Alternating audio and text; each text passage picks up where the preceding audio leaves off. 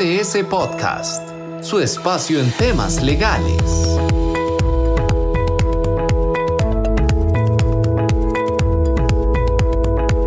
Hola y bienvenidos a otro espacio de BDS Podcast que le traemos a ustedes hoy gracias a A Priori Legal Corporativo desde su firma regional, hoy con la presencia de los dos países, El Salvador y Costa Rica, con Carla Guzmán. Hola Carla. Hola Angie, ¿qué tal? ¿Cómo estás? Un gusto de estar aquí contigo y saludando a todos los que nos están escuchando.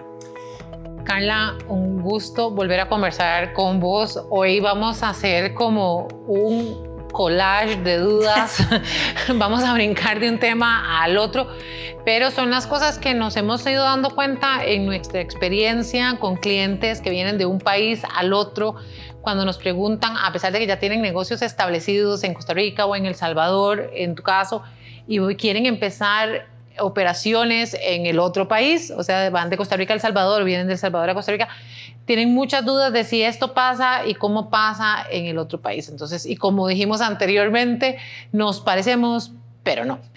hay, hay parecidos, pero a la vez grandes diferencias. Eh, empecemos tal vez por un tema que es súper interesante porque tenemos un reglamento centroamericano, entonces se parece mucho en toda la región centroamericana, eh, que es la propiedad intelectual cuando registramos marca, nosotros, o el cliente quiere registrar marca, tiene operaciones en otros países, nosotros somos la recomendación de que hagamos como un cronograma para que no desaproveche el derecho de prioridad que tenemos seis meses. Así es, el derecho de los seis meses de la prioridad para poder registrar la marca en todos los países y reservarse ese nombre para que no nos ganen cuando estamos empezando, sí. Y sobre todo cuando son negocios que están teniendo un, momento de, boom en que todo el mundo los está conociendo, entonces es muy se ha dado mucho en la práctica que van a, otro país cercano, inscriban la marca y después tenemos los problemas, ¿verdad? Y ya, ya se las inscribieron. Ya se las inscribieron antes. Y las redes sociales ahora que hacen que todo esté tan cercano, lo que está lejos está todavía más cerca. Sí, exactamente. Tú conoces a veces negocios que están bien de, otros países y los sigues y, y ves el éxito que van teniendo entonces ahí es donde se pueden dar este tipo de problemas. Claro, porque replicar un negocio que vemos que está teniendo éxito en otro país es muy fácil y robarnos ese nombre este, es muy fácil y después probar que nos robaron ese nombre es muy difícil. Eh, ya regresar cuando ya está el problema y regresarlo es la complicación. Exactamente. Entonces es más fácil, yo siempre digo, ir en la, en la ofensiva que venir después. Sí. Eh, como dice el nombre de la firma, a priori. Adelante. Adelantémonos a los problemas. a los problemas. Exacto. Entonces, bueno, tenemos más o menos, la legislación es muy parecida, me parece que el valor incluso de las marcas es muy, muy similar. Y la recomendación, entonces, si venimos del Salvador para Costa Rica, como si vamos de Costa Rica para El Salvador, es la misma. Es la misma. Registremos al mismo tiempo, tratemos si el negocio no, no se traslada o no se va a trasladar, pues lo podemos pensar, lo podemos discutir, nos podemos asesorar con nuestro abogado. Pero si tenemos esa espinita de que eventualmente nos vamos a expandir a la región centroamericana, queremos franquiciar, queremos conseguir un socio, maquilar en otro país. Acuérdate lo cerca que estamos. Entonces, es algo que por lo general, si un negocio tiene mucho éxito en, aquí en Costa Rica, no tardará en llegar a El Salvador. Estamos eh, con, con, este reglamento centroamericano, el CA4, ustedes no forman parte del CA4, pero, pero estamos a la par. Entonces, lo más recomendable, lo que siempre se recomienda es hacer la inscripción masiva a nivel regional.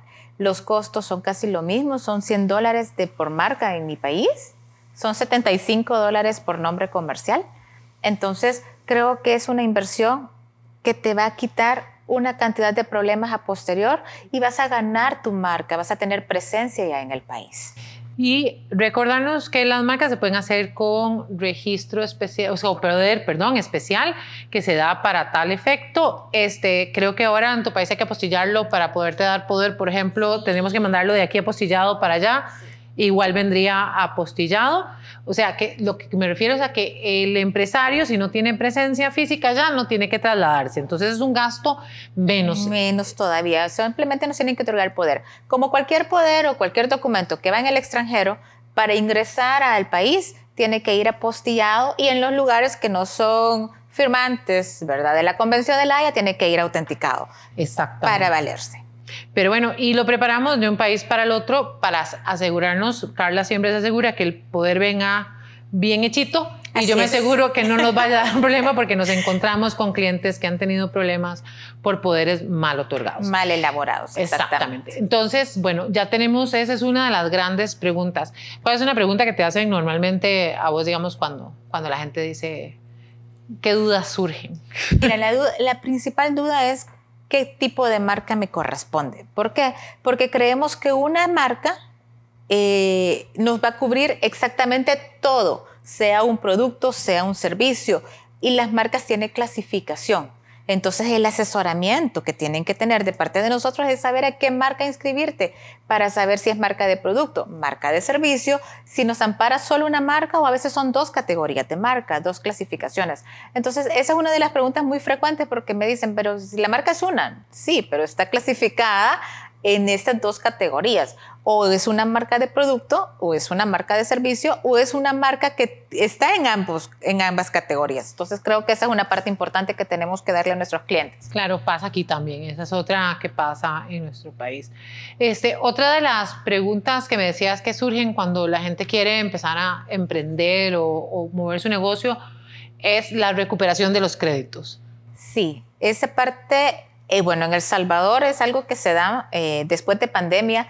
Eh, creo que no sé si solo en mi país hubo una ley que, prohibió el cobro de mora y una, hubo un, decreto que no se tenían que hacer los pagos por, por X tiempo.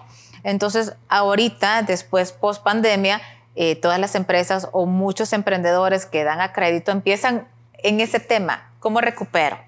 Entonces, para eso lo primero que tenemos que hacer es documentarnos antes, como a priori, antes, antes, el documento que nos va a garantizar la recuperación de esa, de, esa venta, la recuperación de ese negocio con nosotros cuando damos el crédito. Entonces ahí es donde tenemos que entrar nosotros a ver qué tipo de documento nos respaldamos. Tipos de documentos que tienen aparejada de ejecución, un pagaré, letra de cambio, ¿verdad? Eh, ¿Las facturas? Las, facturas no, las facturas lo que se tiene que hacer es un proceso eh, en el cual se hace un reconocimiento de obligación. Y en la sentencia de ese reconocimiento de obligación es que nos pasa al, al, al, proceso ejecutivo. Pero inicialmente la factura es solo un documento que, nos, que, nos, que tenemos que llegar a ese proceso previo. ¿Ok? Se, se, parece, pero no, ahí nosotros la factura sí es un título siempre y cuando cumplan con algunos requerimientos específicos que nos pide eh, el Código de Comercio, la ley, y entonces se le han ido incorporando ahora con la, con la tecnología, con los avances tecnológicos, tenemos reconocido, todavía hay algunos vacíos ahí, este, pero tenemos los digitales, la factura electrónica, el pagaré y eh, la letra de cambio digital también como título ejecutivo y están, este, digamos, parejitos.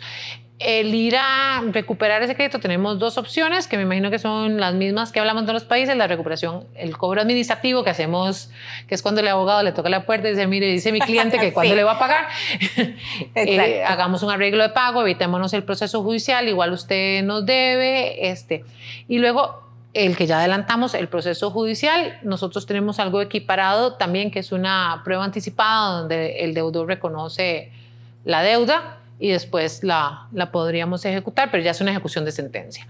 Y luego el monitoreo o un proceso que son el ejecutivo, que son procesos muy cortos donde lo único no se discute. Uno presenta el título o la deuda, este, el juez dice, Carla, pague, adelante, y este, uno, Carla, lo único que puede decir es, vea, ya pagué. O no pagué. O no, o no, esto no es así porque no me facturaron bien. Pero, y es todo lo que se permite, o sea, pagué o no pagué o no va.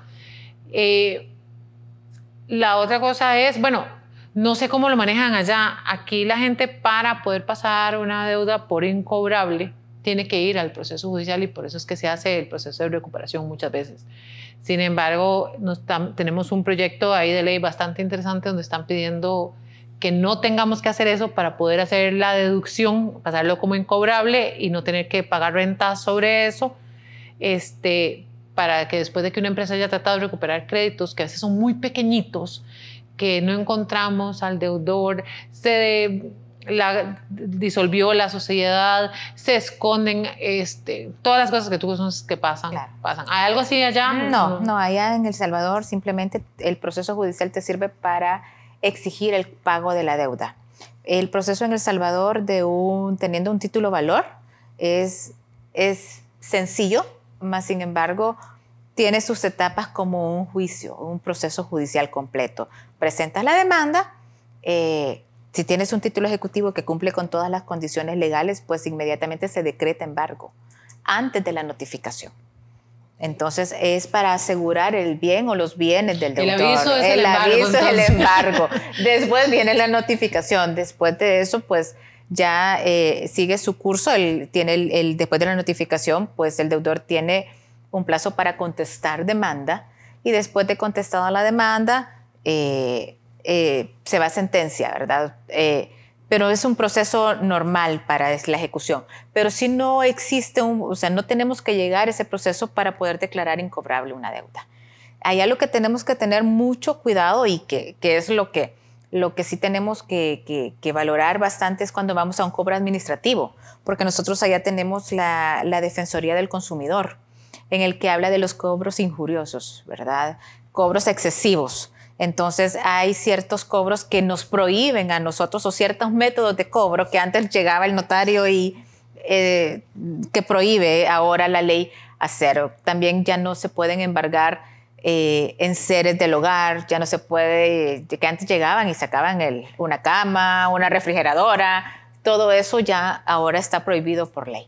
Entonces es ahí de donde te viene ahora muchas veces que... Eh, que cuesta más recuperar una deuda porque las, los consumidores tienen o se escudan en ciertos mecanismos legales para evitar el pago. Pero es ahí donde se tiene que buscar de una forma legal la recuperación efectiva del bien. Bueno, también y, siguiendo y siendo fieles a, nuestro objeto, digamos, o, a nuestra manera de ver la vida desde, desde nuestra firma, la recomendación para nuestros clientes entonces es también tener cuidado cuando vendemos, no solo al consumidor, sino que cuando hacemos contratos con, con otras empresas, a veces no está bien documentado, eh, la letra o el pagar están mal, eh, a veces encontramos que quieren ponerles más de lo que se necesita, son documentos que son muy formales, por lo menos en Costa Rica, y que el cambio de esa formalidad nos impide llegar. Anula el documento. Exactamente. No. Vas y a hacer un documento probatorio. Exactamente. Y el documento que te va a llevar al juzgado para decir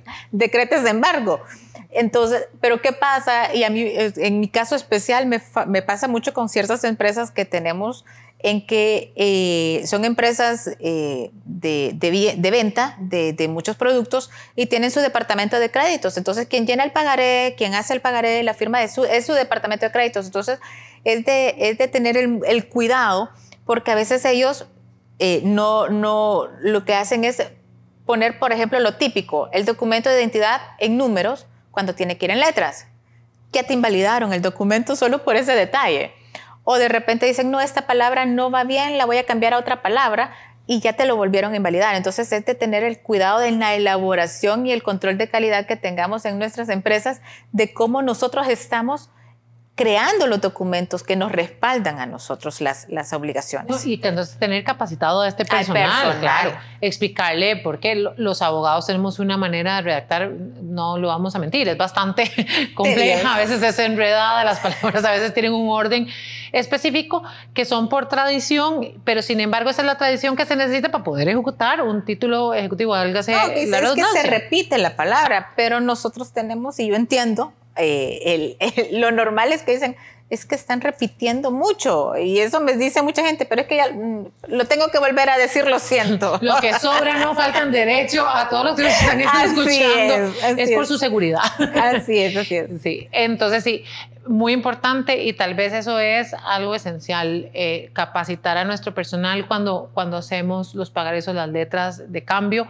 Y nosotros también tenemos una manera de redactar y ese incondicionalmente y se lo quitan y sin la palabra incondicional, señores, señoras, estamos, ya, no, ya, no, ya lo condicionamos o a veces dice incondicional a que suceda tal cosa. Entonces ya está condicionado y ya invalidamos la palabra. Exactamente. Sí, vemos muchas, muchas cosas y es porque no tienes el, el documento documento tiene sentido para nosotros, tiene sentido en el formalismo y tiene sentido en la tradición, pero comercialmente para, para el usuario, digamos, que lo llena, no tiene sentido un montón de cosas. Entonces, es importante o asesorarse en, en, cualquiera de los dos países cuando vayamos a firmar y cuando firmen documentos o contratos con personas de nuestros diferentes países en Así contratos es. internacionales, tener cuidado que no porque tengamos un pagaré que nos hizo Carla muy bonito en El Salvador, pensar que es igual en Costa Rica. Y lo mismo al revés. Y es muy típico que las empresas que están en el Costa Rica y empiezan a abrir operaciones en El Salvador,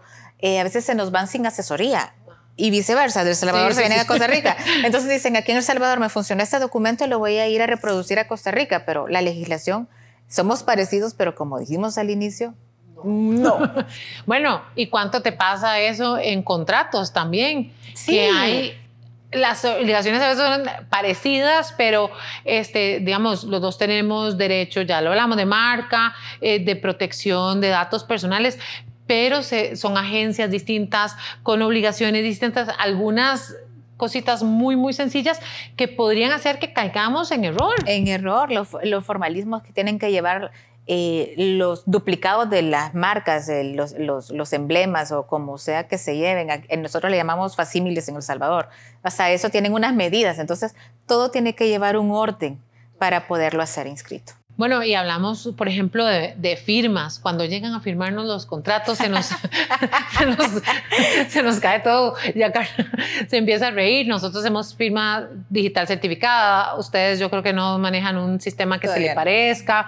Entonces, tener ese cuidado, preguntar, es un segundo que nos hace poder ejecutar No, ese y no contrato. simplemente la firma electrónica que, que- que en El Salvador pues se, se está empezando como a, a mover, pero aún la firma normal, la firma con lapicerito, Manuscrita, manuscrita, ajá. que llegamos, es de hasta eso tenemos que revisar. Hay mucha, hay mucha gente que tiene como tres firmas. Entonces, que llegamos, les digo, por favor, me firman tal cual DUI. El DUI es nuestro documento único de identidad. Una cédula, sí. Eh, es la cédula de aquí. Entonces, hasta ese cuidado tenemos que tener cuando vamos a firmar un documento. ¿Por qué? Porque ahí mismo después tenemos que pasar por un peritaje para revisar que la firma haya sido hecha. Entonces, no, es mejor hacer las cosas de una sola vez desde el inicio bien, revisando todos esos pequeños detalles que al final son lo que hace que surtan efecto. Bueno, y adelantamos un poquito con los poderes también. Este, los poderes se parecen, pero no. Ya hablamos del poder especial, que tiene algunas consideraciones cuando es para marca. Este, no, hay que asesorarse. Nosotros somos el poder generalísimo, tenemos el poder especial. Este, hay unos que se inscriben, hay unos que no. Llevan una redacción específica y, la, y las actuaciones se hacen distintas. Bueno, en nuestra experiencia, cuando nos ha tocado protocolizar, este, no, no recuerdo si es el caso de ustedes o en el de Honduras, pero ustedes pueden ingresar números en su En protocolo. Honduras, eso es, Es en Honduras. Honduras, sí. No, nosotros no. En la ley de bancos, es, eh, eh, por eso te digo, para todo hay una especialización. En la, en- normalmente, por la ley de notariado de nosotros, nosotros no tenemos que poner números, eh, sino que todo tiene que ser a través de letras. Pero la ley de, no- de bancos sí te pide que eh, en las formalizaciones bancarias tú pongas las letras, pero a la par los números. Entonces, tú tienes que, que- que ver para dónde estás haciendo la formalización exacta y para qué es el fin. Los poderes, los poderes en El Salvador son un poder general, administrativo y judicial, pero las facultades tienen que estar especificadas. Entonces, exactamente. Entonces, ahí el poder administrativo para una sociedad tiene que estar inscrito. Tú no puedes actuar si, al menos que sea para un poder especial. El poder especial no te, no No te exige, no te exige también. que sea inscrito y eh, se, se- es específicamente para eso. Pero un poder general administrativo sí tiene que estar inscrito en la sociedad y al momento de tú relacionar en esa personería para alguna actuación, tú tienes que estipular el número con el cual está inscrito en el registro. Entonces, son pequeñas cosas que, que hay que valorar al momento de hacer negocios, ¿verdad? En cada uno de los países. Claro, y entonces es importante no pensar que como tenemos un notario aquí y también, bueno, como abogados, saber que tenemos homólogos en nuestros países en los que podemos decir, esto es con lo que trabajamos, me puedes ayudar.